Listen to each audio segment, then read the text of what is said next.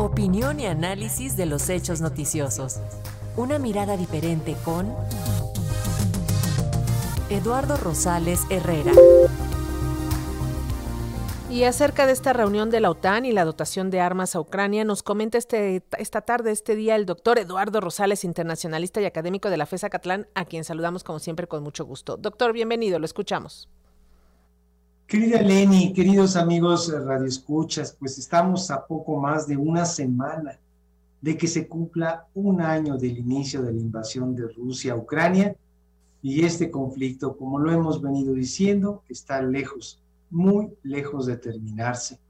Incluso podría darse el caso de que en pocos días o semanas se incremente sustancialmente con un potencial ataque masivo de Rusia a otras, eh, a otras localidades ucranianas, pues para apoderarse de algunas eh, zonas en disputa o ampliar sustantivamente el área que domina. La intención, pues, sería afianzar y extender su presencia en toda la región del Donbass, lo que, pues dicho sea de paso, en, en, en más en la que dicho sea de paso, pues actúan grupos rebeldes prorusos.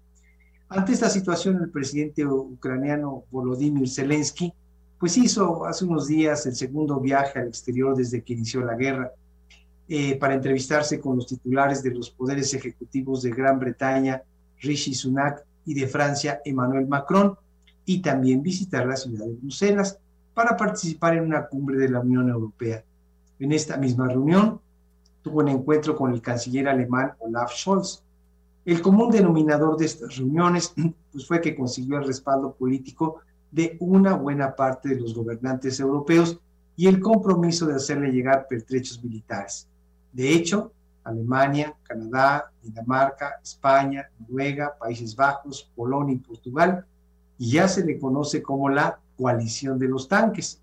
Cabe señalar que estos vehículos son en su mayor parte de fabricación alemana y que este país pues ya concedió el permiso a los otros miembros de la coalición para que los exporten a Ucrania. Por lo que respecta a Alemania, Dinamarca y Países Bajos, se comprometieron a abastecerle de al menos 100 tanques Leopard 1, lo que mejorará pues significativamente la fuerza militar del ejército ucraniano. Otros países como, Gran Bretaña, pues le entregarán a Kiev tanques Challenger 2 y Estados Unidos le hará, llevar, le hará llegar los eh, Abrahams, que son considerados de los más avanzados del mundo, pero de difícil operación por la tecnología que contiene. Los apoyos a Ucrania no se limitan solamente a este tipo de vehículos. La Unión Europea también asumió el compromiso de entrenar a 30 mil soldados ucranianos en el manejo de armas que le está haciendo llegar Occidente y a brindar este apoyo logístico diverso.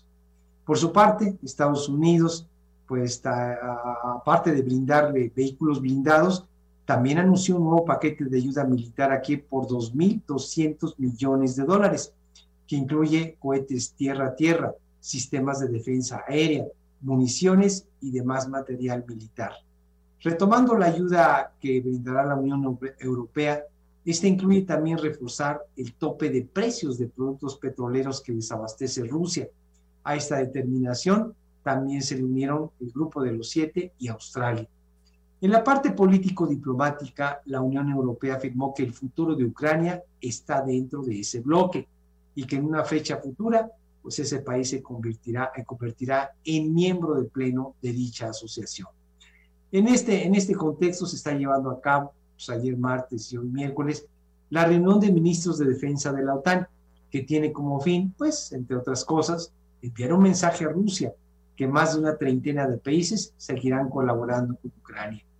Esta reunión también se lleva a cabo en el marco de, este, de otra reunión denominada Grupo de Contacto para la Defensa de Ucrania, constituida por 50 países, que apoyarán eh, pues con equipos diversos y con logística. Como bien dijo el ministro de, el ministro de Defensa ruso, Sergei Shoigu, lo que busca Estados Unidos y sus aliados es tratar de prolongar la guerra el mayor tiempo posible, con la finalidad de desgastar al ejército ruso, agotar su capacidad de combate y disminuir, disminuir la moral de sus efectivos. Sin embargo, esta apuesta es riesgosa, debido a que el conflicto puede escalar lo que podría generar consecuencias impredecibles. Estados Unidos y sus aliados no deben menospreciar ni la estrategia ni la capacidad militar de Rusia, cuya economía pues, no se ha visto sustancialmente debilitada por las sanciones impuestas y que si bien ha tenido algunos tropiezos en Ucrania, todavía conserva dominio de una amplia zona del Donbass. Asimismo, Moscú ha desplegado barcos y submarinos en el mar mar Báltico, presumiblemente equipados con armamento nuclear. Así las cosas, y como señalamos al principio de este comentario, el fin de este conflicto geopolítico está muy lejos de terminarse. En este momento nos preguntamos cuántos años más tendrán que pasar para terminar con esta guerra, pero sobre todo, cuántos seres humanos más deberán resultar heridos o morir antes de que los involucrados tengan la voluntad política de llegar a un acuerdo y poner fin a las, hostilidades. La respuesta, desafortunadamente, nadie la tiene.